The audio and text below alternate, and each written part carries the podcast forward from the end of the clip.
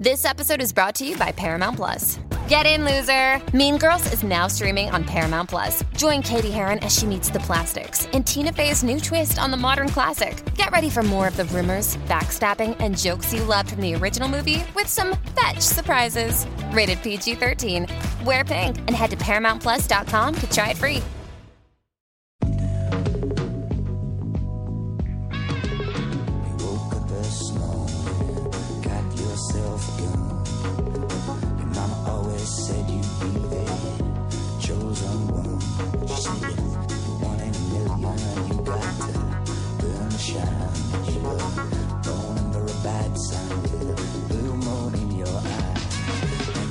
Hola a todos y todas, bienvenidos a FDS Review, el podcast de Podstar FM en el que hablamos de una serie, una temporada completa con spoilers.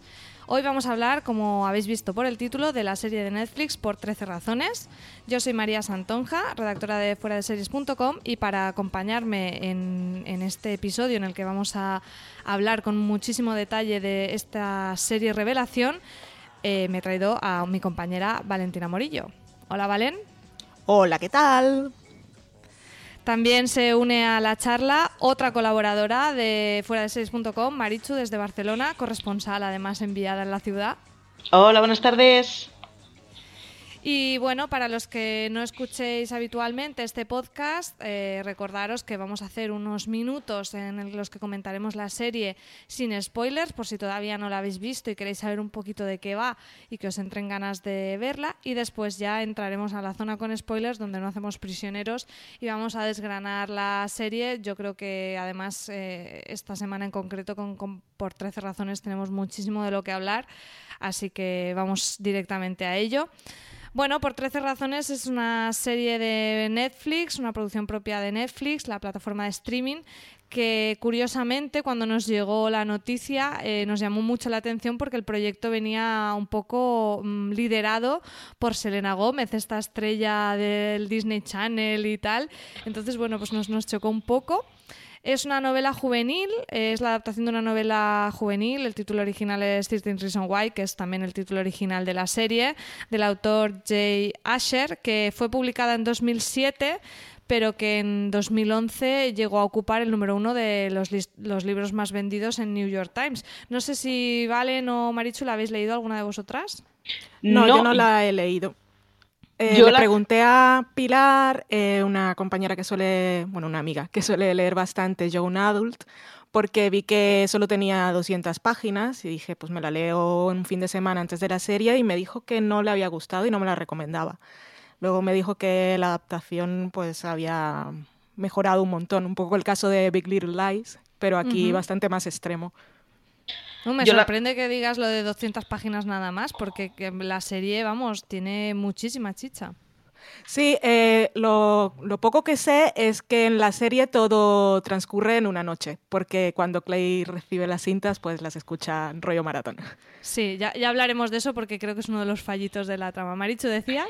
Digo que yo la tenía en pendientes precisamente porque en, en el género Young Adult han salido varias un poco de una cuerda semejante y esta, habiendo visto reviews o, reseñas, era una de las que tenía una cosa como más simple y bastante lineal. Y, la serie, por, bueno, pues por revisiones que he visto, eh, soluciona muchos de los problemas que tenía la novela, lo cual se agradece.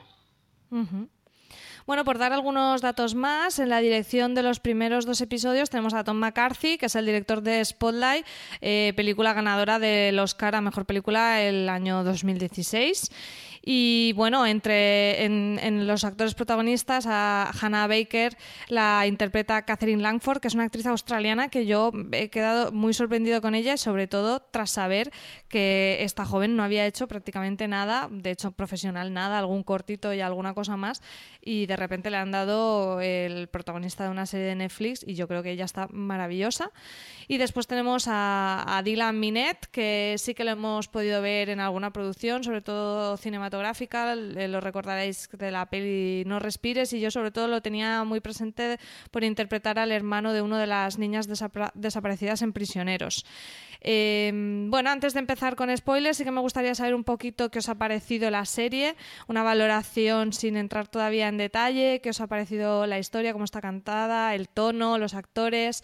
Valen, ¿qué, tienes que decir de por 13 razones?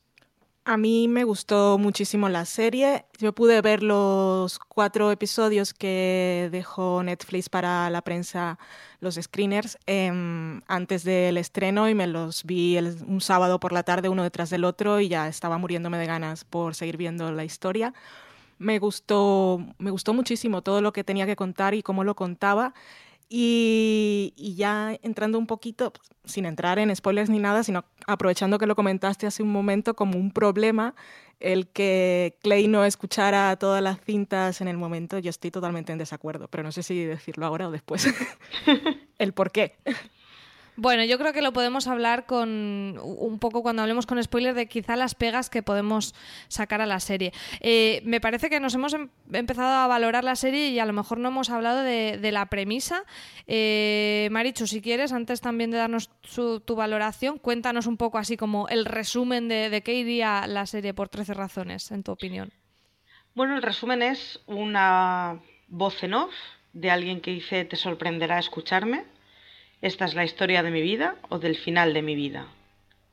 Y eso es lo que nos vienen. Son 13 capítulos en donde hay una narración, en donde Hannah Baker explica qué es lo que pasó en los últimos momentos, siendo momentos una definición bastante dilatada, de su vida. Y es la, historia de un suicidio en primera persona. Sí, la historia de esta Hannah Baker que nos va a conmover. Eh, ¿Cuál ha sido tu relación con la serie, Marichu? ¿La devoraste también como Valen o cómo, fue tu experiencia? Sí, a mí me duró un par de sentadas. O sea que sí, me la devoré bastante y la, la, disfruté bastante. Yo soy de las que del equipo que cree que igual 13 de 40 o 50, no sé en cuánto está el capítulo cada uno, es un poco excesivo. Pero, pero sí, a mí en, tintes generales me ha gustado muchísimo y además agradezco mucho series que bueno, que, empiecen a tratar estos temas en series, además que está muy bien porque no es una serie que se nos ha vendido específicamente para adolescentes, lo cual agradezco. Así que sí, a mí en general me ha gustado mucho. Disfrutar es un adjetivo complicado para esta serie. Sí, es verdad. es verdad. Sí.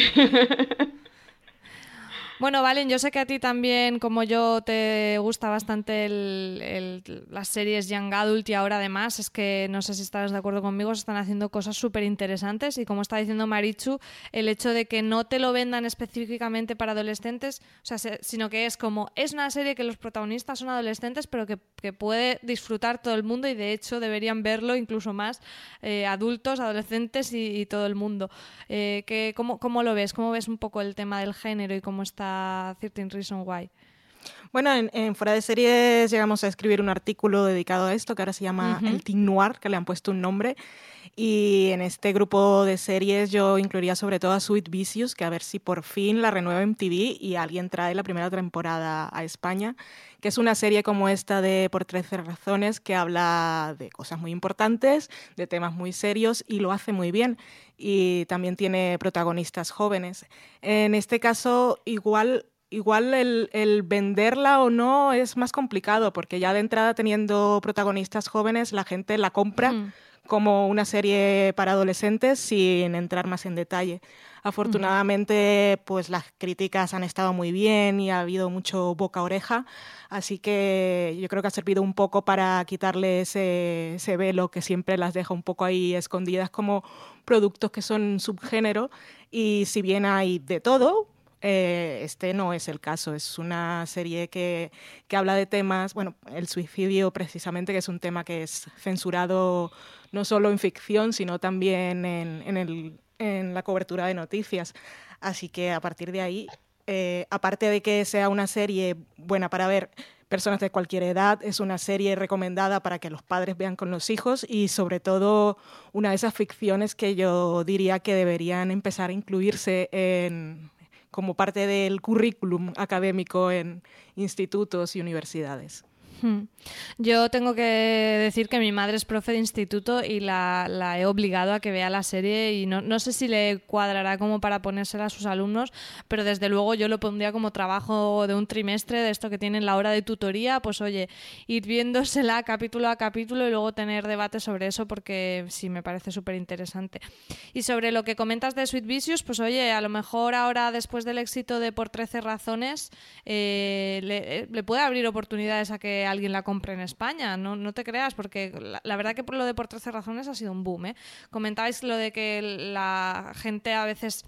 Eh, le echa para atrás el tema adolescente, pero yo me he quedado súper sorprendida de ver a mucha gente, y no del entorno, no del entorno seriéfilo, sino amigos varios que ven alguna serie, pero un cuentagotas, y por el boca a oreja han acabado viéndola y, disfrutándola un montón. Así que, bueno, pues es una buena noticia, yo creo, de que se, al final se hablen de estos temas. Eh, no sé si queréis comentar algo más sin spoilers eh, o queréis entrar ya a directamente a hablar con detalle de la serie. Vamos a los spoilers ya. Sí. Vamos a los spoilers, pues vamos a escuchar la sintonía de Por 13 razones y entramos ya con spoilers.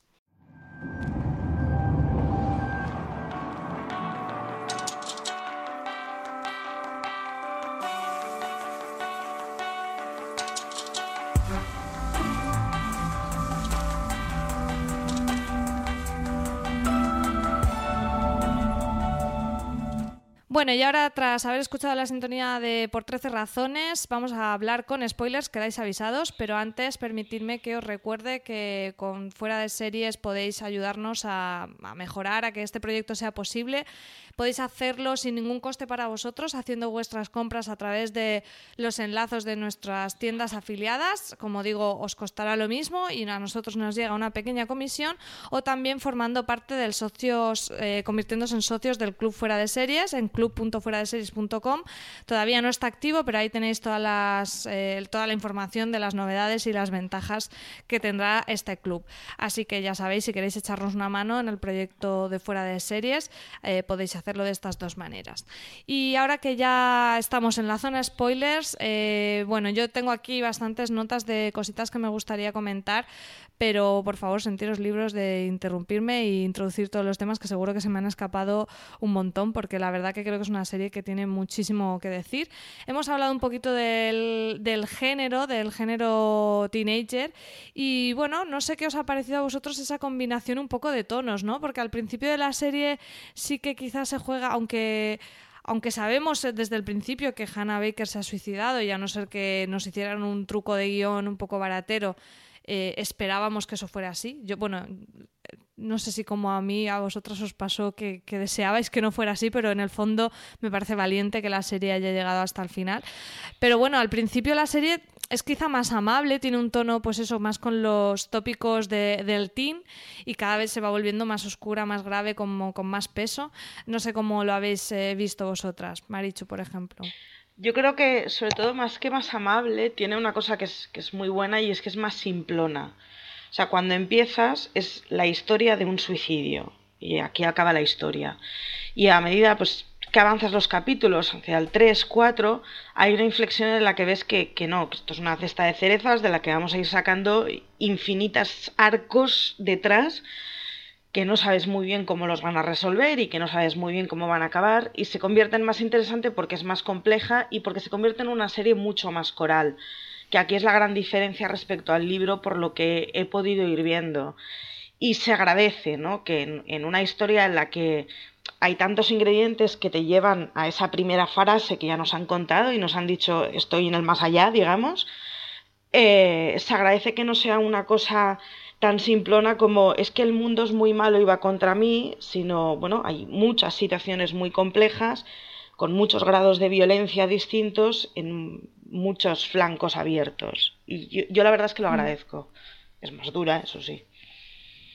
Sí, no, incluso lo que dices de que al ser más coral, al final, eh, igual la premisa esta de las 13 personas que son responsables de mi muerte, parece que vaya a ser mucho más sentenciosa. Y luego vemos que hay muchos dramas detrás de cada una de esas personas que han cometido errores, obviamente, algunos totalmente inaceptables, imperdonables, pero también vemos incluso en, en gente que ha hecho cosas malas, incluso terribles, que tienen su propio drama que les ha llevado ahí, unas circunstancias, y eso hace que la serie sea mucho más compleja y no simplemente de buenos y villanos. Valen, ¿cómo lo ves? Lo que decías de que eh, cuando ves a Hannah viva, eh, te encariñas tanto con ella que al final te gustaría pensar que el final no es el que ya sabemos que es. Yo creo que nos ha pasado un poco a todos. También hay que decir que el autor ha dicho en algunas entrevistas que él se planteó que al final, eh, cuando eh, llegáramos al momento de narrar el suicidio, eh, fuera con pastillas y alguien llegara a salvarla. Pero se dio cuenta que, que eso destruía totalmente mm. la historia y precisamente lo que quería contar.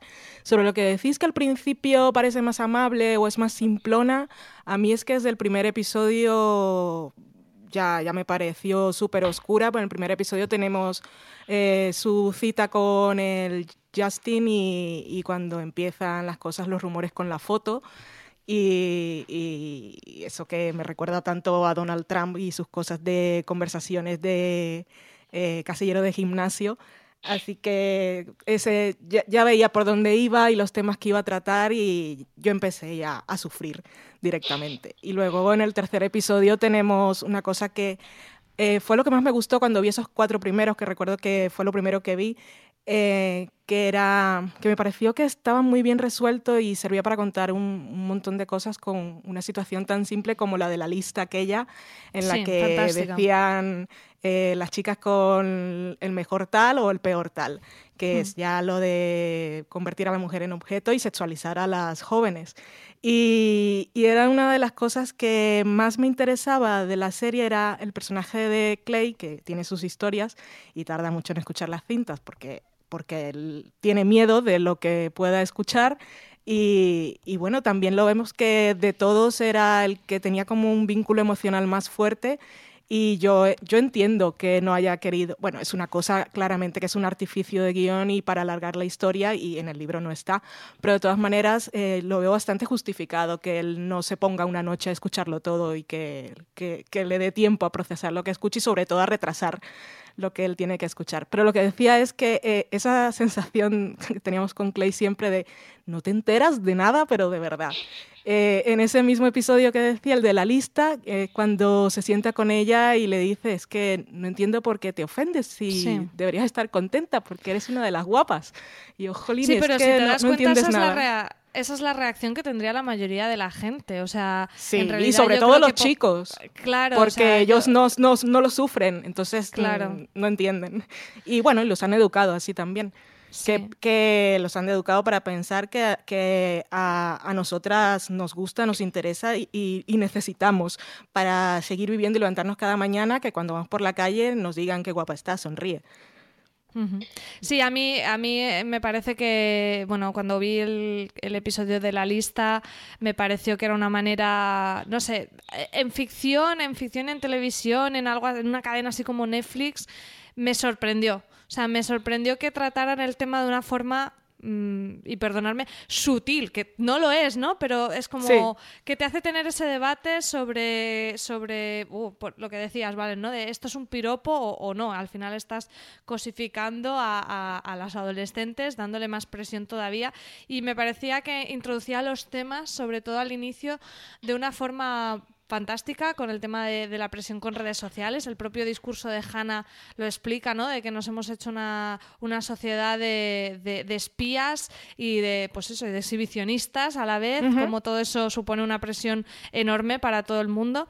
Y con el tema de, cómo la, la, foto de Hannah eh, va por ahí rulando por el instituto. Y luego el tema de la lista me pareció que era tan actual y tan y que cualquier persona que se haya criado ya en, en, el momento de redes sociales y tal podía identificar con historias de su instituto que, que, me, que me fascinó, la verdad, me pareció genial cómo lo trataban. Son buenas estrategias sobre todo porque son, y abro muchísimas comillas, inofensivas. Es decir, son cosas que suceden y que se perciben entre chavales como bromas sin malas intenciones. Entonces, está muy bien que pongan situaciones en las que un chaval de 16, 15, 14, 17, me da igual, se va a ver completamente reflejado y va a poder entender que no, caray, es que esto lo hicimos hace dos meses y está mal, ¿no? Porque las situaciones dramáticas de la serie son tan extraordinariamente dramáticas que podría llegar un chaval a distanciarse y decir, no, pero esto no, no tiene absolutamente nada que ver con mi mundo. Sin embargo, hay ciertas cosas que son las que te dan la señal de alarma de decir, no, bueno, hay un momento en que pierdes el control sobre lo que estás haciendo sobre otros. Y los primeros pasos en los que lo puedes liar son, pues eso, ¿no? Es el... Nos estamos acostumbrados a tratar muy mal a mucha gente, ¿no? Y bueno, pues, con una serie de, de, señales de alarma que, que, son alarmantemente cotidianas y están, están muy bien. Sí, me, me, gusta mucho la expresión que has usado, Marichu, de alarmantemente cotidianas, porque esa es la, yo creo que esa es la fuerza de la serie, que al final vemos ese increchendo de las situaciones, de bueno, esto no es tan importante, no es tan importante, al final, pero al final eh, vemos como Hannah eh, se, ve destruida por eso, o sea, por la percepción que tienen los demás de ella, las licencias que se toman, cuando ya vemos eh, que, pues eso, que ya no es que solo la miren, sino la forma en que se, se dirigen a ella, cuando a lo mejor ya incluso pasan a a un abuso más físico cuando le tocan el culo y todo eso al final detona en, una violación al final que es terrorífica y bueno, hasta Netflix nos pone esos avisos de las escenas que son muy dolorosas de, ver, porque además el, nivel de empatía que creas con Hannah es tan bestia que es que te cuesta mantener la mirada en, la serie porque es terrible. Y, eso no viene del azar, es verdad que este personaje eh, seguramente hacía eso eh, con otras muchas mujeres, pero el hecho de que le pase eso a Hannah viene también detonado por toda esa manga ancha que se ha tenido con, lo que es normal, con lo que ella se supone que quiere, etcétera. Entonces, eh, el mensaje ese de que mm, todo lo que parece inocente no lo es, es, muy importante en la serie. Eh, ¿Qué os pareció que se tratara el bullying desde esta perspectiva? O sea, no solo se habla del bullying y ya está, porque sí que vemos otros personajes a los que acosan. El chico de la revista, por ejemplo, recibe un bullying típico, ¿no? El bullying para a los chicos es como más obvio, ¿no? Te empujo, te digo pringao, además en, todos los clichés de cine y series americanos que está tan compartimentado, ¿no? Las animadoras, los deportistas, el, el, pringado, ¿no? Es, es una violencia como muy obvia a lo mejor, pero en cambio en el caso de las chicas es más sutil, el, llamarse zorras, el no sé qué, todo el tema del bullying, pero con el tema de los mm, abusos sexuales y tal, ¿qué os pareció el tratamiento que tenía la serie, Valen? Bueno, es, importante que, la serie destaque que el, bullying y el acoso no es simplemente físico y que hay muchos matices y muchos niveles y con el, con el panorama general de, de la temporada y el caso de Hannah, y retomando un poco lo que comentabais antes, la serie nos, nos, llama mucho la atención sobre la empatía.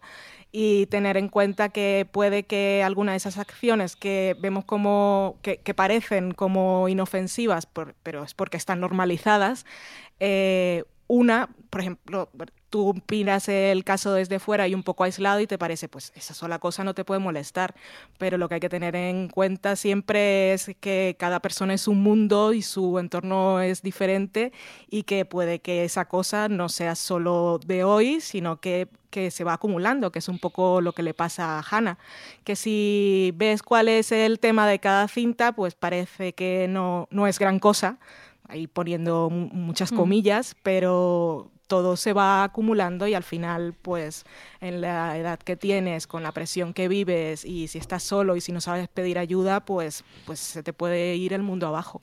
De hecho, a ella la acusan de ser una drama, ¿no? Una drama queen. Esta que es una cosa también de las mujeres que siempre se están quejando por todo. Sí, si protesta un chico, pues bueno, tendrá sus razones, pero si es una chica, está exagerando. Es algo que me, molesta terriblemente, que es como, si, si yo protesto es que soy una quejica, pero si protesta un hombre, no, ¿no? Que además, yo, yo no sé, bueno, al final estas cosas también eh, nos llegan por nuestras experiencias y yo creo que cualquier mujer puede ver un montón de estos... De, de, estos comportamientos que ha padecido en sí mismo. Una cosa es que a lo mejor no, no, no seamos conscientes de ello o no le demos esa importancia, pero que están ahí, están ahí en nuestro día a día continuo, lo que decías, ¿vale? ¿no? De, parece que querramos salir por la calle que necesitemos que nos digan que estamos guapas o este tipo de cosas. Sí, luego no te gusta y entonces se quejan. Sí, entonces se quejan. es el ejemplo. Em, bueno, yo creo que obviamente vamos a hablar muchísimo más sobre todos los, temas eh, profundos que habla la serie, pero tampoco querría dejar de lado eh, la parte formal, ¿no? La serie, como comentábamos, está dividida en 13 episodios, que cada uno de estos episodios es una de las siete caras de la de las cintas que ha grabado Hannah. Esa última cara está vacía y luego veremos eh, en ese giro de guion que a mí personalmente me gustó bastante, como esa cara B está completada por por Clay eh, con, la con la confesión del abuso y la violación de Bryce. Y bueno, esto le da un sentido, eh, Valen, tú lo ponías en uno de tus artículos, le vuelve a dar sentido al episodio, que a lo mejor en Netflix se había perdido un poco, aquí sí que tiene ese formato muy episódico y también eh, a la vez le da mucho peso al cliffhanger de quién es el siguiente, ¿no? Eh, incluso un formato un poco de, thriller, de intriga. No sé si lo visteis así o si os gustó, si os pareció un acierto o no, por el contrario. A, mí, sí. me pareció. Bueno, habla tú. Digo, no, a, mí sí me pareció, sobre todo porque me parece que es una historia que eh, para entenderse de una manera completa tiene que entenderse no desde todos los puntos de vista de los personajes, pero sí por lo menos desgranando cada uno de esos pequeños arcos que hay.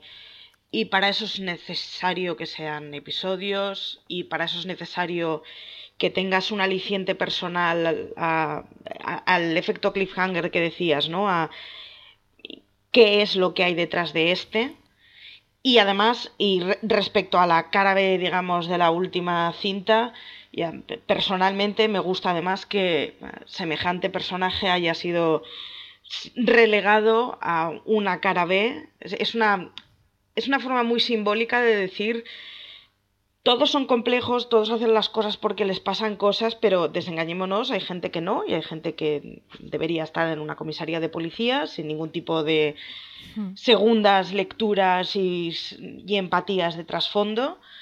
Me parece, que está, me parece que está muy bien, que es un formato que al, bueno, pues al, al dividirse en capítulos nos permite, pues eso, una narración primero más pausada, pero luego además eso, más compleja y que nos permita a nosotros entender que nos están explicando diferentes caminos distintos. Eh, comentabas un poco sobre la, historia que tiene que ser contada de una forma mm, desde un punto de vista, ¿no? Aquí en realidad se juega con dos puntos de vista, o sea, tenemos el de Hannah con la historia del pasado y luego la experiencia que está viviendo Clay. Tenemos además, siempre se juega mucho con, el, tono de la fotografía para saber si está en el, en el presente o en el pasado, también con ese truco baratillo de la pedazo de tirita que le ponen a Clay en, la frente. para que sepas que eso es el presente, pero bueno, creo que habrán considerado que es necesario, igual hubiera sido muy confuso de otra manera.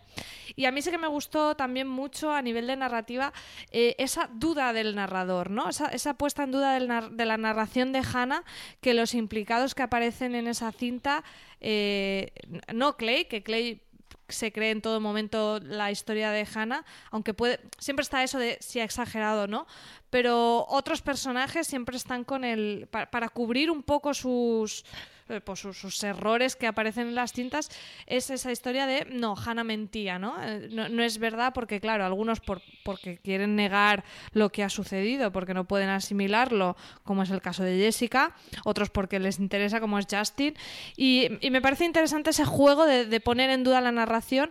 ¿Vosotras cómo lo visteis? Valen, ¿tú te creías 100% lo que decía Hannah? ¿En algún momento dudaste? Porque a mí a veces me sorprendía, decía, ¿por qué esta gente es tan colega de Bryce? ¿Ha escuchado las cintas, no sé, era un poco mm, confuso a veces. Yo sí me lo, me lo creía todo, pero yo iba con el personaje. También está bien que durante los últimos episodios, eh, bueno, y en varios momentos, nos deja claro, lo dejaba claro el autor de la novela. ¿Visteis el, último episodio, no? El último episodio no, el extra que eran las entrevistas. Sí. sí, que está muy bien. Eh, y allí el autor decía algo muy importante y es que decía que Hannah no era perfecta. Y si bien la historia eh, completamente para ella era real, había detalles, pero pequeñas cosas que, que ya se le, se le habían escapado, como cuando uno de los personajes, eh, ella pensaba que, que había tirado la nota y la había guardado y ese tipo de cosas. Eso es un muy buen detalle para, para lo que dices, para, para que al final, aunque tenga, aunque es- lo que cuente sea real, al final son recuerdos y al final es su percepción. Sí, y, y bueno, lo más importante de los que los que negaban la validez de la historia porque consideraban que ellos sabían que una parte no era real eran los implicados con Bryce y todo viene de Justin, que él sabía lo que había pasado y, y, pues lo había ocultado porque no quería que Jessica lo supiera. Y Jessica también estaba borracha, lo recordaba de otra forma, y su novio le había dicho que no había pasado, entonces ella también estaba convencida de que no era así. Eh, a mí esos últimos episodios, toda la trama de lo que pasó esa noche en la fiesta, bueno, y lo que decías antes de cuando ponían el aviso de la advertencia de van a pasar cosas fuertes, yo tomaba aliento porque lo paso fatal con esas cosas. Eh, Lo veía porque necesitaba, necesitaba conocer la historia de Hannah y, y era importante que me la contara ella misma. Pero así como nos muestran eh, los puntos de vista son los de Clay y Hannah, pero eh, durante los episodios vemos a todos los personajes también haciendo vida y los conocemos bastante. Me gusta mucho que la serie eh, elimine por completo eh, darle voz a Bryce. Y siempre lo vemos a través de los ojos de los demás, eh, primero en negación y luego vemos todo lo que ha ocurrido. Pero lo que ocurrió en esa fiesta nos lo cuentan desde el punto de vista de Hannah, nos lo cuentan desde el punto de vista de Jessica, desde el punto de vista de Justin y nunca desde el punto de vista de Bryce.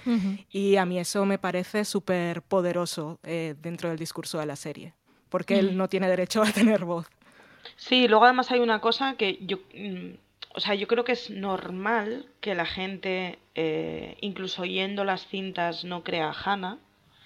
Quiero decir, hay que tener en cuenta que estás hablando de una clase de adolescentes completamente jerarquizada, en donde hay una persona que tiene una gran reputación, que la reputación no le viene sola, sino de por donde habéis nacido vos, y o sea, poner en duda el relato del macho alfa es poner en duda absolutamente todo lo que crees, ¿no? De tu entorno social. O sea, a mí me parece que, es- que está muy bien explicado eso y está... Es, es un poco lo que decíamos antes de es una drama queen queriendo eh, tener un poquito de atención, ¿no? Y entonces explicará lo que sea para, para lograr eso. Entonces, poner en duda esa jerarquía y esa organización y explicar de dónde viene y explicar cómo se rompe y bueno, se rompe con algo tan sencillo como que la reputación no basta para creer absolutamente todo de alguien, a mí me, me- me parece pues eso, fantástico y, y desde luego pues eso, el, el maltrato que se le hace a Bryce con no, mira, lo siento, pero aquí no eres el protagonista y esto no va de ti y me, me parece fabuloso. Sí, a mí eh, por un momento me costaba entender porque están todos ellos reunidos y Bryce no está. Pero claro, eh, luego si entiendes la lógica de que cada uno pasa las, las cintas de cassette a los siguientes, claro. Claro. cuando las tienes, cuando las tiene Clay, el siguiente que sería eh, Bryce no le han llegado, por eso él nunca sabe nada. Esta, esta parte a mí por, un- por un momento se me olvidaba. Y luego además, o sea, aparte de que obviamente es lo más grave que sucede y ya el, el- lo que hunde totalmente a Hannah eh, y por eso está al final de, de la historia, también funciona, como, decía, como decíais, para, para que Bryce quede sin, sin voz. Y eso está, está muy, muy bien. Me gustaría, ya que hablamos de Bryce, hablar también del personaje de Justin, que me parece muy interesante, porque si con Bryce es directamente un monstruo que no queremos justificarle para nada, ni tiene pies ni cabeza, nada de, de lo que hace, eh, Justin mm, para mí se me, me supuso un personaje muy complejo. Ten- tuve una relación de amor-odio con él muy compleja porque también vemos su circunstancia personal, su familia, o sea, es un personaje que, que te lo han querido vender como, como con más matices y que aunque lo que hace es incorrecto, obviamente, y horrible, eh, también luego intenta proteger a Jessica. Es, es muy complicado y yo tuve unos sentimientos muy encontrados con este personaje y creo que están muy bien para, para darte ese, ese grado, ¿no? Esa, esa diferente gradación y esa confrontación entre eh, Justin y Bryce. No sé cómo lo veis vosotros, sé que es delicado, ¿no? Pero, pero yo confieso que tuve sentimientos encontrados con el personaje de Justin. Valen, ¿tú cómo lo viste?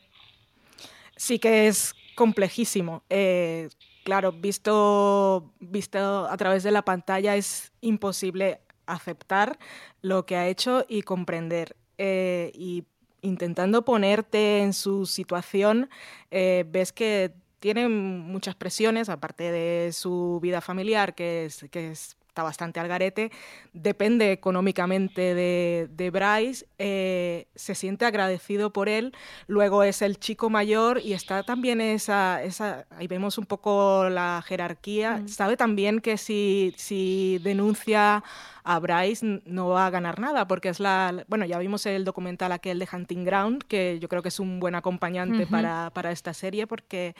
Además creo que está en eh, Netflix disponible, ¿no? Sí, sí, sí. Por lo menos lo estaba tampoco se disfruta, pero es, un, es un tema de esos también que es necesario ver porque todo, todo es institucional.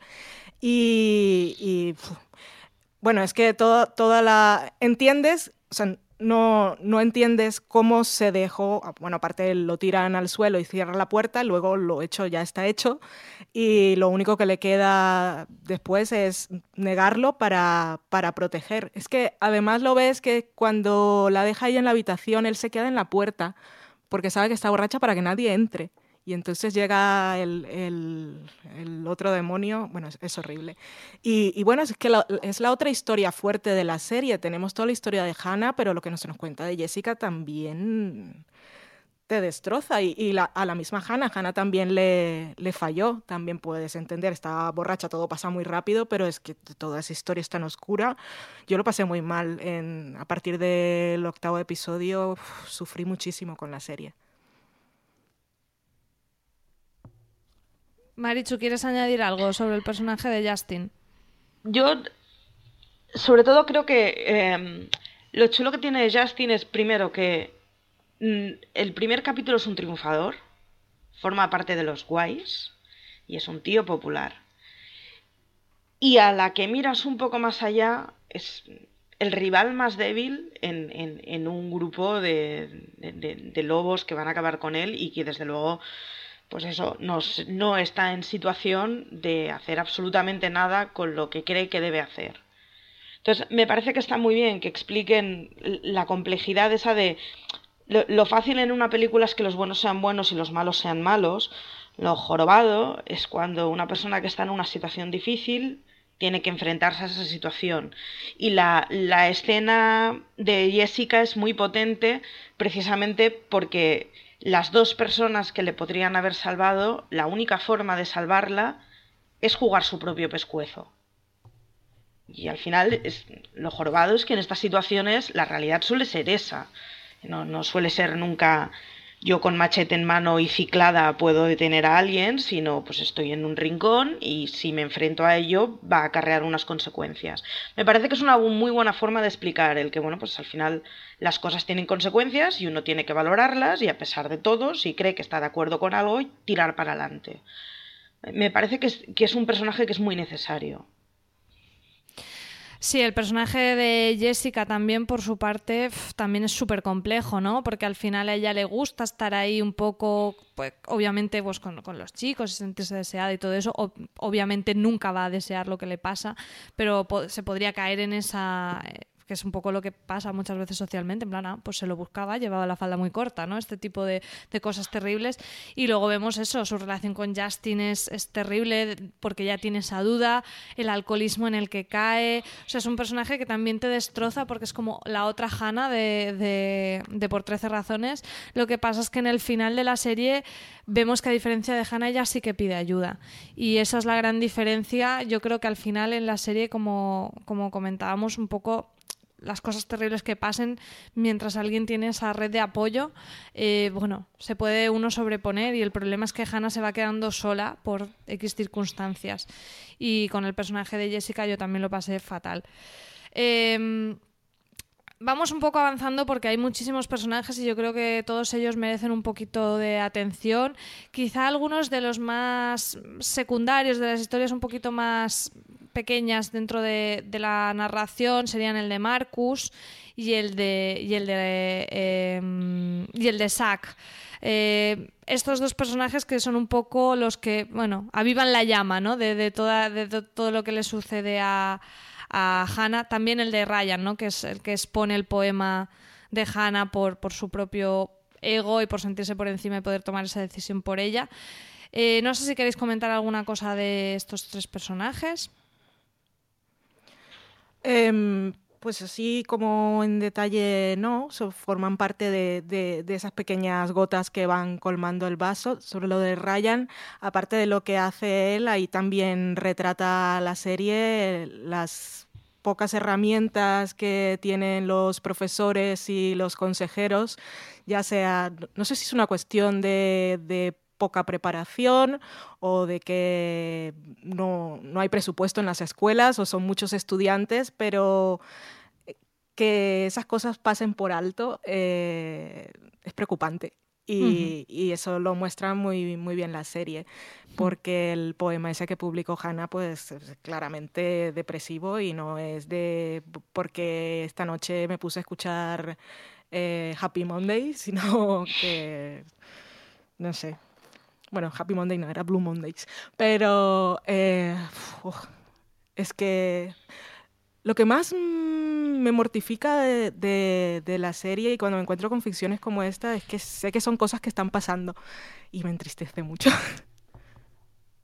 Yo creo que en, el respecto a esto hay una cosa y es, o sea, debería ser de obligado visionado el documental después al acabar la serie.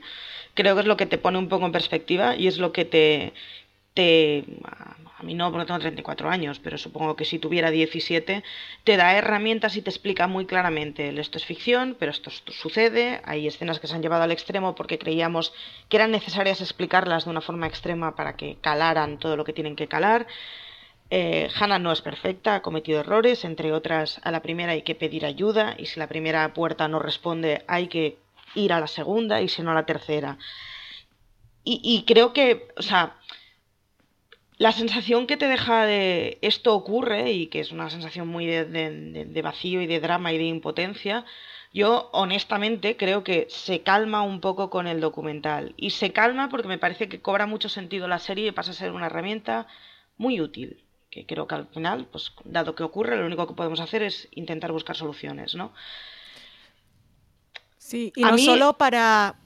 perdón. No, digo, digo, a mí en, estas cosas de Young Adult eh, siempre me da la sensación de es muy duro, pero me parece que es un, un, trago que hay, que hay que pasar y hay que consumir. Hay que consumir. Está bien que los adolescentes eh, entiendan que, que, son muy intensos porque es lo que les toca por edad. Está bien que entiendan que lo que sienten tiene una base que es cierta. Está bien que vean que lo que les pasa no, no están solos en el mundo y está muy bien que los adultos lo vean con los adolescentes y les planteen, oye, esto es una ficción, hay unas estrategias que son de ficción y que sirven para, bueno, para avivar el fuego de la narrativa, hay una base que es cierta, mm, qué pasa en tu entorno, cómo se detectan las cosas. No lo sé, yo, yo, yo reconozco que, o sea, disfruto viendo estas cosas porque me, me da la sensación de que pues está muy bien que, que la ficción juvenil bueno, pues ataque estos temas y no sea tan blanca como lo era en mi época, la verdad. Vale, ¿querías decir alguna cosa? sí, que, no solo es que el, adolescente, que es el que se ve reflejado en la serie, em, entienda y aprenda y, eh, interiorice un poco que puede pedir ayuda, sino también eh, le habla a los adultos sí, porque no hemos hablado del personaje de los padres de Hannah y los padres de Clay también tienen un mucho peso. Que es importante que, los adultos también entiendan que toda esa intensidad que viven los adolescentes no es producto de su imaginación, que realmente viven las cosas muy intensamente y que a la mínima señal de que algo no va bien, pues y, bueno, también lo dice muy claro el documental, que es, es, muy fácil decir, es que tienes que pedir ayuda, pero es que ellos no, no están preparados para saber expresar lo que les está ocurriendo. Entonces es, que es como un, un trabajo que hay que hacer en conjunto.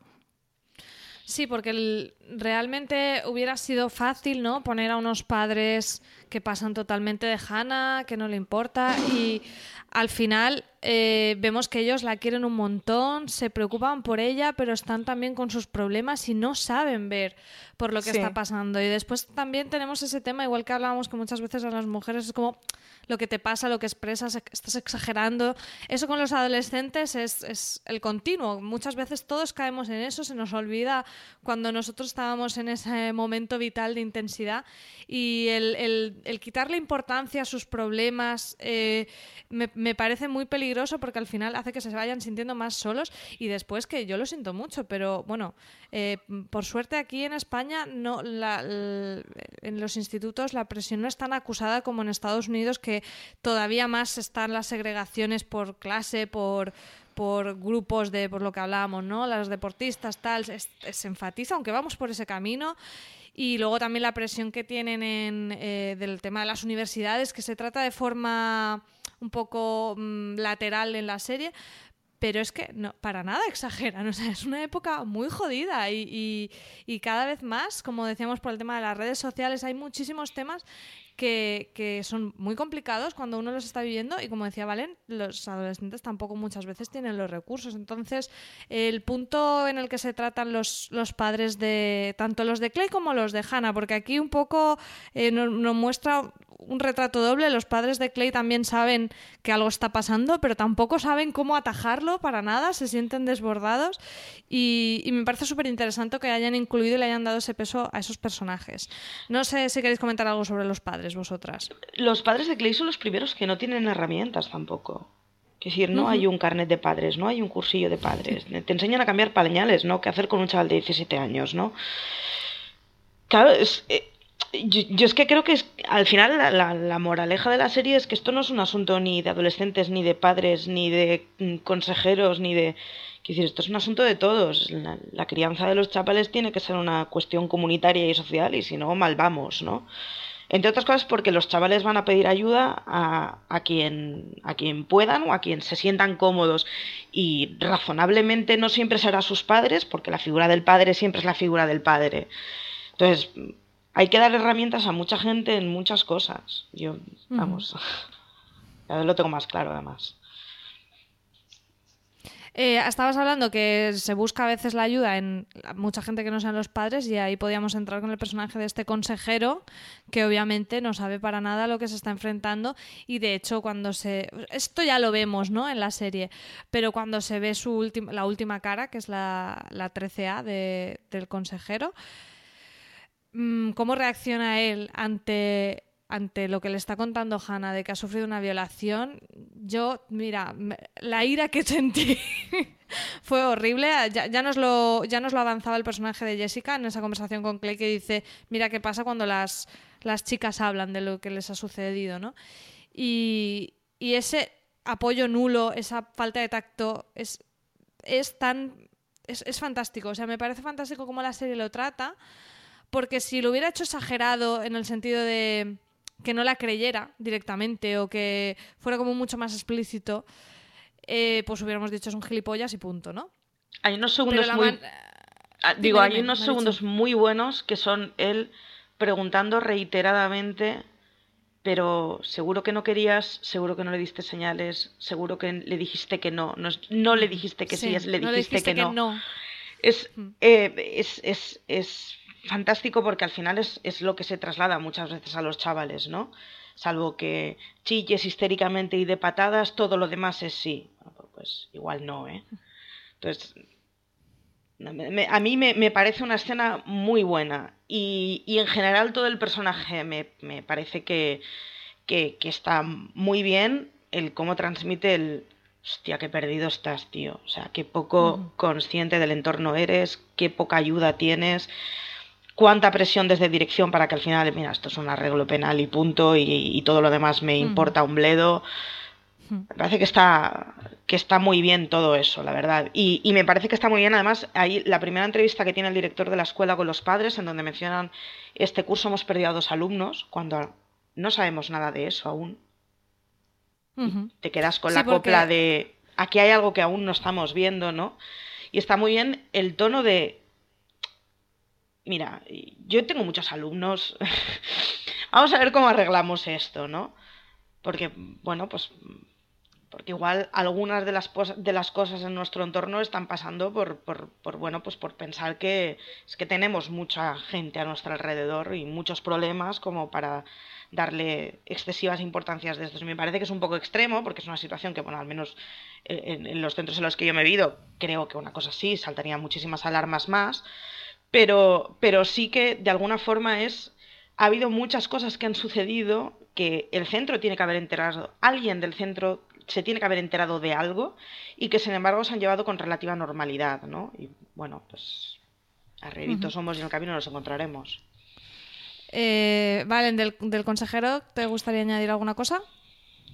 Eh, bueno, eh, aparte de todo lo que habéis dicho, recordar la típica pregunta, que es algo que también se plantean siempre, eh, de ¿no será que hiciste algo y ahora estás arrepentida? Sí, sí es la primera pregunta que le hace, de hecho. Oh, socorro. Pero luego ahí también hay que ver eh, que cuando Hannah va, no va a pedirle ayuda. Ella ya ha tomado la decisión, ella ya ha cogido las cuchillas de, de la farmacia de sus padres y aunque dice que va allí como la última oportunidad de que alguien haga algo por ella, en realidad no está pidiendo ayuda. Pero la serie deja eso claro que me parece que está muy bien porque volvíamos a lo de Hannah no es perfecta, no, no, sí. es, no le pidió ayuda a todo el mundo y todo el mundo la dejó atrás, o sea, es una cosa muy compleja y cada persona lo maneja de una forma diferente pero estuvo, estuvo muy bien cómo, cómo, representó, cómo se, se, nos presentó esa, esa interacción entre ambos, porque uh -huh. ni ella sabía pedir ayuda, pero él tampoco estaba muy dispuesto a ir más. A escuchar. Y, y lo, sí, y lo veías ahí como, eh, escuchaba su, su, cerebro, se quedaba siempre unos segundos callado de, a, ¿qué digo? ¿Cómo lo digo? Y, y, en realidad ves que no está preparado para una situación así. Y, y todo, todas las, las, respuestas que le da, ves que son cosas que en, en, ese instituto no se ha hablado de cómo abordar esos temas. Uh -huh. Y esto lo trae aprendido de la calle y, y, y, viene con las ideas preconcebidas de culpar siempre a la víctima. Y bueno, terrible. Bueno, nos quedan algunos personajes que no quiero pasar por alto. Tenemos a dos de las chicas, a Sherry, que es la responsable indirecta de la otra muerte en el instituto que comentaba Marichu, de este chico que, que, bueno, que todo el mundo presupone que ha bebido y que por eso es por lo que ha tenido el accidente de coche tras la fiesta terrible, el personaje de Jeff, además bastante buen amigo de Clay, que, creo que nos explora bastante la relación entre ellos dos, ya no sé qué os parecerá. Después también el de Courtney, que es esta chica que es hija de una pareja de homosexuales, que ella misma es homosexual y tiene mucho miedo a que se sepa y bueno, es bastante... Mmm, líder y déspota en muchas ocasiones. De hecho, precisamente sobre el tratamiento del tema de la violación, ella es, vamos, muy cruel. Aunque, aunque pueda creer que no, que no se cree, o sea, aunque pudiera ser que no se cree la historia de Hannah, aún así me parece horrible la manera de expresarse. Y también nos quedaría el personaje de Alex, que tiene ese final fatídico que a mí personalmente me parece un giro un poco innecesario y bueno, yo lo pondré entre mis pegas cuando lleguemos a ello. Eh, como vamos un poquito mal de tiempo, no sé si sobre Alex, Sherry o Courtney queréis comentar alguna cosa, porque son tres personajes bastante importantes también. Marichu. Yo sobre el personaje de Alex creo que me pasa un poco lo mismo que, que a ti. Me parece que es un giro que igual no hacía falta. Y, y respecto al personaje de Courtney, a, a mí sí me... O sea, me parece que es una tipa que explica muy bien él tengo que triunfar, tengo que, o sea, no tengo que ser lo que todo el mundo espera y me llevo por delante lo que haga falta para ello. A quien sea. Uh -huh. Sí. Y creo que lo, lo, explica muy bien, ¿no? Y explica muy bien como, bueno, al final la, la tía va a su bola y peti que peti, ella va, va a la suya y hace lo que cree que tiene que hacer. Y bueno, pues, bueno, pues sí, fantástico. Uh -huh. Será una triunfadora, pero bueno, en fin. Valen, sí, ¿qué lo, te lo parece? de, lo de Corny ya, ya, lo, ha dicho, ya lo has dicho bastante bien. Eh, básicamente ella está dispuesta a echar por tierra cualquier cosa que diga Hannah y, y, a decir lo que cree que eh, va a validar su teoría con tal de que con tal de que eso niegue la veracidad de su historia, porque ella no quiere reconocer abiertamente que es homosexual. Y a partir de ahí, más que ser una chica triunfadora, yo creo que es simplemente su obsesión con que eso no se sepa, eh, la hace pues decir cualquier barbaridad con tal de, invalidar a Hannah. Sobre Alex, em, la verdad es que yo mientras veía la serie eh, estaba pensando, es que veía que, varias historias podían conducirnos a, ese hmm. final porque el mismo Justin o Jessica y, Alex desde aquella escena que es un poco em, que, nos anticipa un poco lo que va a pasar cuando se tira a la piscina, es que yo pensaba que se iba a ahogar, que se iba a dejar morir ahí. Se le veía bastante sí, también, deprimido. también el personaje de Tyler, ¿no? También. Sí. Además hay un juego ahí con varias armas por en medio. Jessica tiene las armas de su padre en casa. Eh, Alex también, Tyler va como a por un arma. O sea, ahí hay como Tiene un, baúl entero. Sí, hay un run, que, Tyler, que, te da a entender que, que cualquiera puede ser el siguiente. Sí, lo de Alex, yo no sé si vosotras lo leísteis un poco así, pero con él, eh, y volviendo a la historia de, lo de la lista, que él dice que lo hace, bueno, que decía que lo hacía porque quería mm, vengarse de Jessica. O recuperarla, una forma un poco extraña, vengarse de ella. Pero yo ahí veía parte, no sé si me pasó de lecturas, em, que eh, era un poco la presión social por ser muy masculino porque a él se le ve, él disfruta estando con chicas, muchas veces nos dice que eh, su padre estaba contento porque por fin tenía amigos y yo creo que eh, de alguna manera él también tenía un conflicto con su propia sexualidad.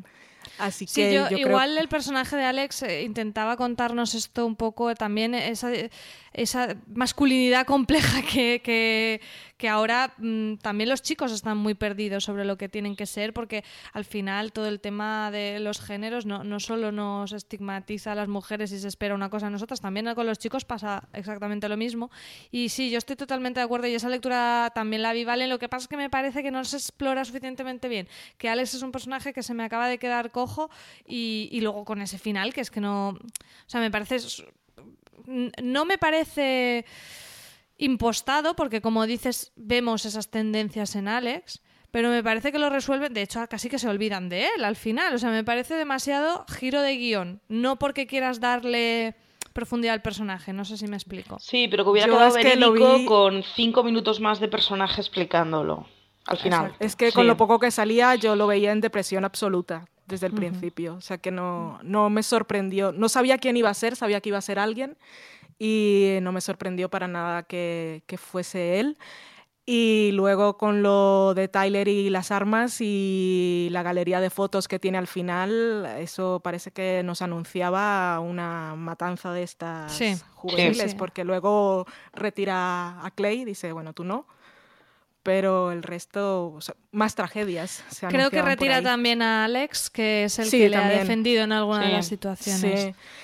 Y luego de, es que de Jeff no quiero que se nos olvide hablar por dos cosas. Una, porque es el personaje más bonachón de toda la serie. Sí, sí. Y otra es que eh, yo no me di cuenta de que él no estaba en el presente hasta el episodio anterior o el episodio el mismo episodio en que, que nos contaron la historia de lo que le pasó en el coche. Pues siempre lo veía y me gustaba tanto y, no me había dado cuenta que no estaba en el presente. O yo no sé si a vosotras os pasó, pero hasta que me lo contaron casi no, no caí en ello. de hecho, a mí me costó asimilarlo, de, plan, no, no, esto no ha podido pasar. O sea, era como no lo entiendo, me, también me parece una historia desgarradora. Marichu, sí. yo, como dejan el huevo de Pascua en la primera reunión de hemos perdido dos y fue de, espera, me he dormido en algún momento.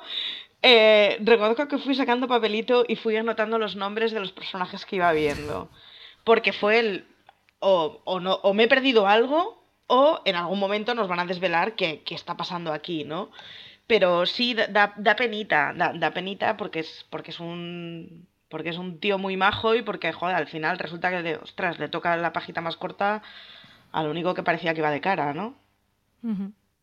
Bueno, nos falta, sí que me gustaría luego hablar un poco de la relación de Clay y Hannah, que es súper importante, pero antes el personaje de Tony, que es un poco ese ángel de la guarda, Sí. a mí en ocasiones me parecía un poco impostado, sí que los cliffhangers de un episodio a otro me gustaron mucho, obviamente cuando llega el de toca la cinta de Clay es buenísimo, y me parecía innecesario ese juego de mm, soy yo el que ha matado a Hannah Baker, ¿sabes? Este, este tono súper mm, profundo y mirada intensa de Tony a mí me echaba un poco para atrás. Eh, no, sé, no sé qué os pareció a vosotras, ¿vale?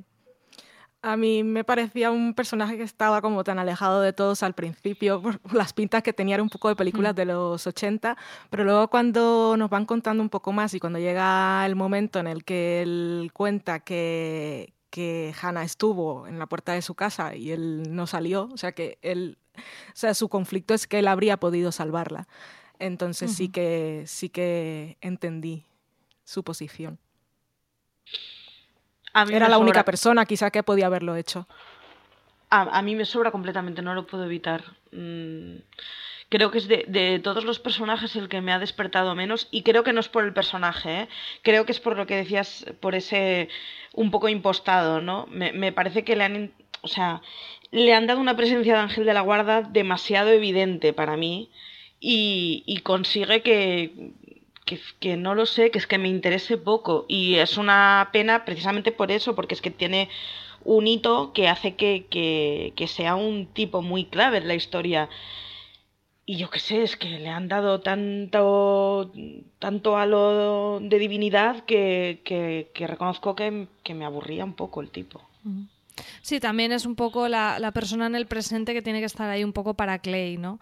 Sí. Eh, vamos a, con la relación entre Clay y Hannah, una relación muy bonita, pero que, que nunca llega a materializarse, ¿no? Prácticamente por eso, por los miedos de uno, del otro, y al final esa soledad que es... Sí, yo, yo entiendo ese mensaje de Tony de tú la mataste porque quizá eras el único que la podías haber ayudado, pero, pero bueno, efectista, en mi opinión.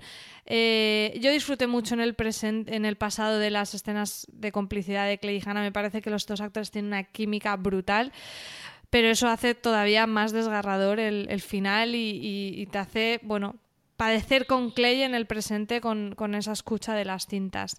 Eh, no sé cómo viste a Clay y, bueno, y su relación con Hannah, ¿vale? Pues eran muy monos. Y, y me da mucha pena a posteriori que la historia hubiese acabado como acabó. Yo, yo es que vivo las series como si fuese la vida real, ya me vais a perdonar. Eh, y, y- y bueno, el, el momen- que él retrasa tanto la, la escucha de su cinta porque si lo está escuchando es porque le ha hecho algo y no sabe muy bien lo que ha hecho y, y, y cuando llega el momento de esa noche en, en la que él tampoco sabía lo que estaba pasando y que es un momento muy complicado porque a Hannah pues ella quiere estar con él pero tiene un trauma eh, y, y obviamente le dice que se vaya y es esa cosa de, de en el fondo que Hannah siempre estaba esperando que alguien le ayudaba pero no sabía cómo pedirlo. Y lo que ella esperaba de él en ese momento es que no, no se hubiese ido porque ella se lo había pedido. Pero lo normal es que él se fuese porque estaba respetando su, su decisión. Pero Sí, al final es es, bonito un que- que, reflejo del- también... de lo sí. complejos que somos. Es que al final, Sí. muchas veces, mm, yo no sé, nos podemos sentir identificados con eso. De en plan, te digo que te vayas, pero me gustaría que te quedaras. Me parece Sí. algo muy humano.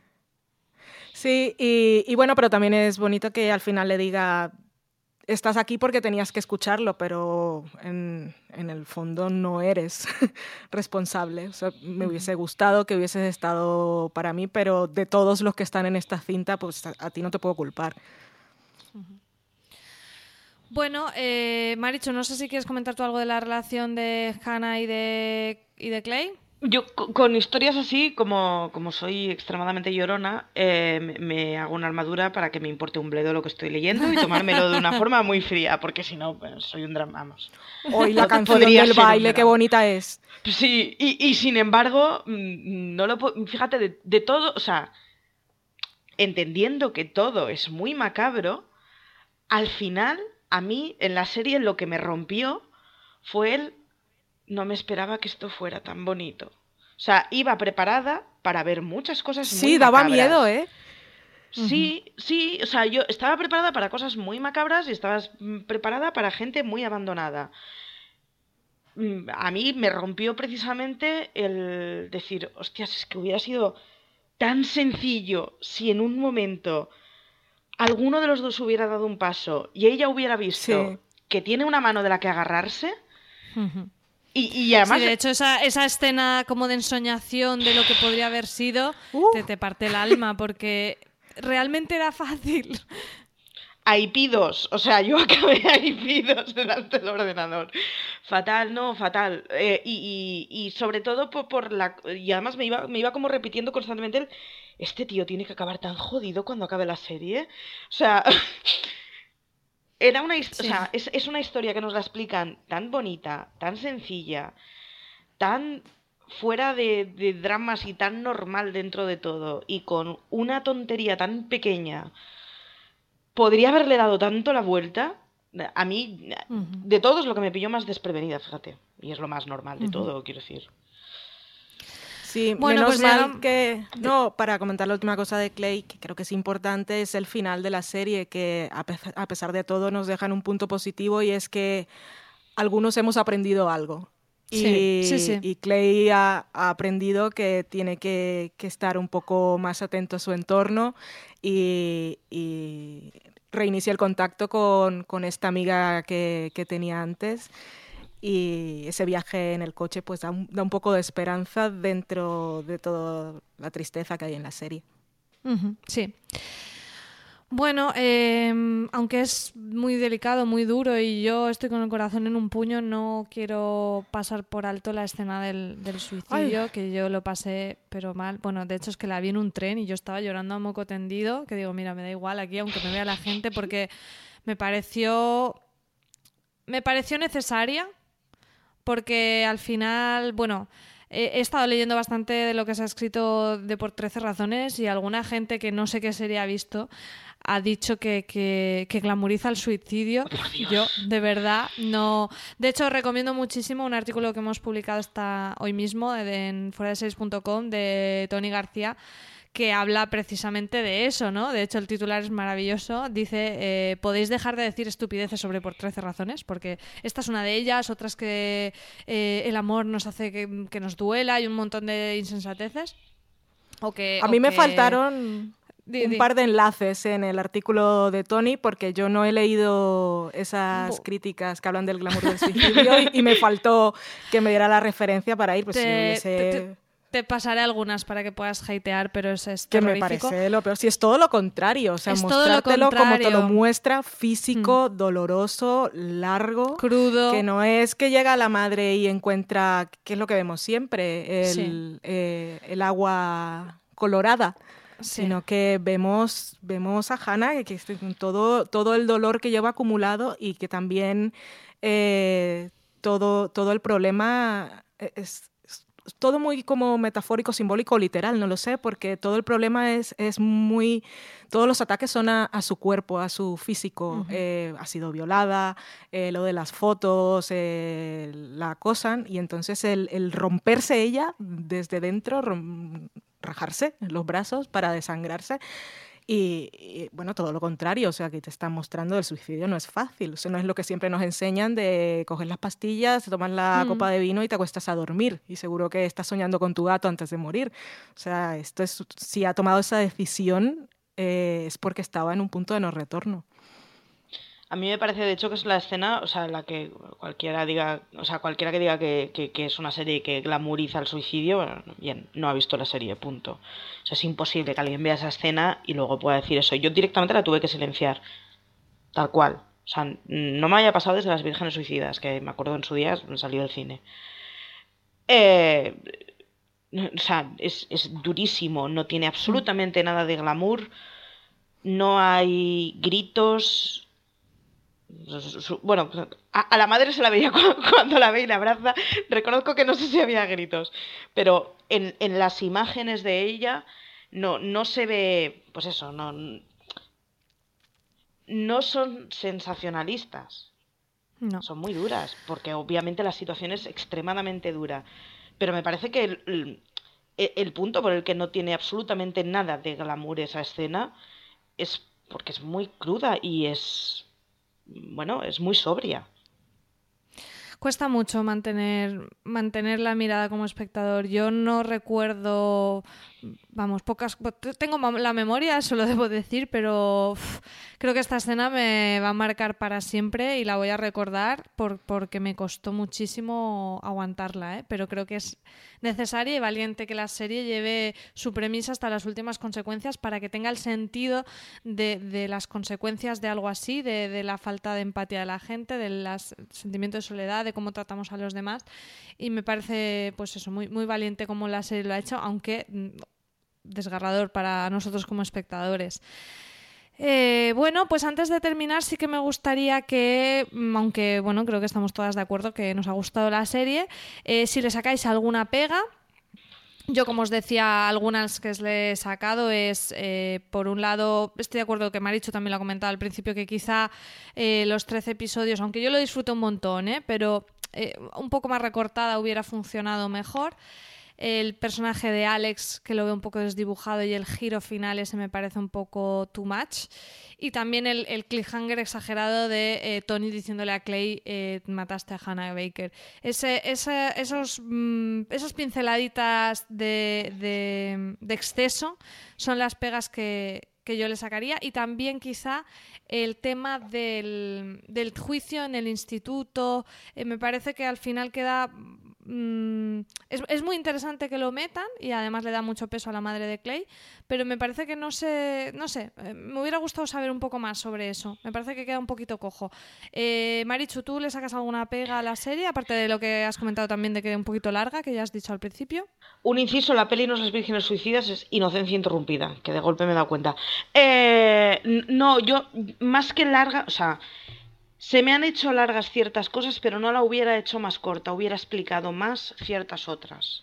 O sea, creo que, lo que me ha pesado ha sido momentos en que no es exactamente redundante, pero que creo que, bueno, podrían haber tirado millas en ciertos temas y sin embargo, eso, me hubiera, me, hubiera gustado mucho que nos explicaran, pues eso, eh, sobre todo en la parte del final, o sea, creo que es un final muy de golpe, se solventan muchas cosas muy rápido que yo hubiera agradecido que hubieran sido más pausadas. No que me explicaran cosas de a posteriori, que intuyo que es lo que va a venir ahora y preferiría que no pasara, sino que, que todo ese tramo final nos lo explicaran con más calma. Yo lo hubiera mm. agradecido y desde luego que el personaje de Tony fuera menos místico. Ángel Full Yoda, ¿no? Que le llama Yoda inútil. Sí, sí, Me parece una de las frases de la serie. Exacto. Eh, Valen, yo no tengo ninguna pega. A mí me parece una serie perfecta y la amo tal y como es. Muy bien, así tiene que ser. Bueno, pues entonces dime tu escena o momento favorito para terminar. Uh, escena o momento favorito. Tienes que elegir, tienes que elegir. Venga, paso y pienso porque no lo sé. Marichu. Mi silencio es porque estoy, porque estoy pensando. pensando. Se ha montando creo que no, no de verdad creo que no sería capaz de explicar, o sea, de escoger una, ¿eh?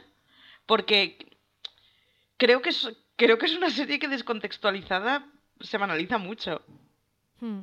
Sí, también porque, por ejemplo, ahora yo digo que la escena del suicidio es una de mis escenas favoritas y parece una barbaridad, pero la explicación, lo que hablábamos antes, que hayan retratado eso tan, tan, tan claramente, tan sin glamour, me parece muy valiente en una serie, pero claro, decirlo como momento favorito es como muy terrible. No, es que no, no, sabría quedarme no sabría quedarme con una y creo que, es por eso, ¿eh? Pues porque coger una... ¿Con un, ¿Con un personaje aparte de Hannah? Con un personaje aparte de Hannah y supongo que Clay no vale. bueno, venga, va, te lo concedo, pero eh, estaría bien otro. No, si no, eh, fíjate que yo me quedaría con el de Justin. Sí, es muy, muy interesante. Es súper complejo y a mí... Eh, es que a mí que consigan hacerme que ame yo de un personaje a la vez, me parece meritorio. Valen, ¿has pensado ya alguna cosa? Eh, de personaje, me gusta mucho Jeff, como lo dije, porque era un ángel de bondad y muy divertido y no sabía escribir. Y como trama y desarrollo de personaje que me sorprendió y toda la evolución de la historia, el de Jessica, me parece bastante importante. Y quedarme con una escena de la serie es que no, no podría. Por recordar un momento en el que Hannah está feliz, eh, no sé, cuando están mirando las estrellas, esos momentos de la vida parecía tan sencilla, o, el del cuando están sentados cada uno en fondo norte y fondo sur y, bailan, que esa canción me la he puesto en la banda sonora y si, me sale un poco las lagrimillas, pues me quedaría con, esos momentos de, de, la vida puede, puede ser muy sencilla, pero es complicada. Bueno, pues yo ahora ya estoy otra vez con el corazón en un puño, como cuando la terminé. Eh, me parece que, bueno, hemos repasado bastante bien la serie. Muchas gracias por, venir a, sufrir aquí conmigo hoy para repasar la serie con, los oyentes. Y, nada más, eh, no sé si queréis decir alguna cosita de cierre. Yo básicamente recomendarla a todo el mundo. Bueno, quien esté aquí yo creo que ya la, habrá visto porque si no se la hemos destripado. ¿Entera? Pero, pero creo que es una serie que, que tiene mucho más valor de de lo que aparenta a simple vista. Y para mí ha sido un descubrimiento y creo que irá a mi top del año fijo directa. Eh, Marichu, muchas gracias. ¿Alguna cosita más que añadir? De nada. Eh, al quien le haya gustado, que tire del hilo. Hay un montón de, a mí sobre todo novelas, porque las conozco más, que tratan, que tratan temas semejantes desde puntos de vista bastante parecidos más simples porque una novela da para lo que da, pero que tire del hilo porque hay un montón de ficción alrededor de, de este tema. Valen, lo primero, pedir, disculpas porque sonaba el teléfono de casa y no he sido lo suficiente ágil para reaccionar y poner el mute, ni en la mesa de mezclas ni en la aplicación con la que estamos grabando. Y sobre la serie, quienes la habéis visto, continuad recomendándola al resto de gente, que nos sirva a todos esto un poco eh, abrir los ojos, no solo a la temática de la serie, sino a quitarnos los prejuicios para enfrentarnos a cierto tipo de ficciones que podemos descartar desde el inicio y luego tienen muchas cosas que ofrecer. Y como recomendación, Sweet Vicious. Si no la ah, habéis ya, visto, ya por sabía yo por dónde ibas a salir, ¿vale? Cierto, cierto. Muy bien, pues ahí quedan las recomendaciones de Marichu de, recuperar la novela y acercarnos a la novela de Young Adult, Sweet Vicious de, de, Valen, que yo la tengo pendiente y ahora pues mira, creo que, ya no, no, la voy a dejar pasar más tiempo. Y a todos vosotros, muchas gracias por habernos escuchado en este Fuera de Serie Review. Nos vemos la próxima semana. Chao.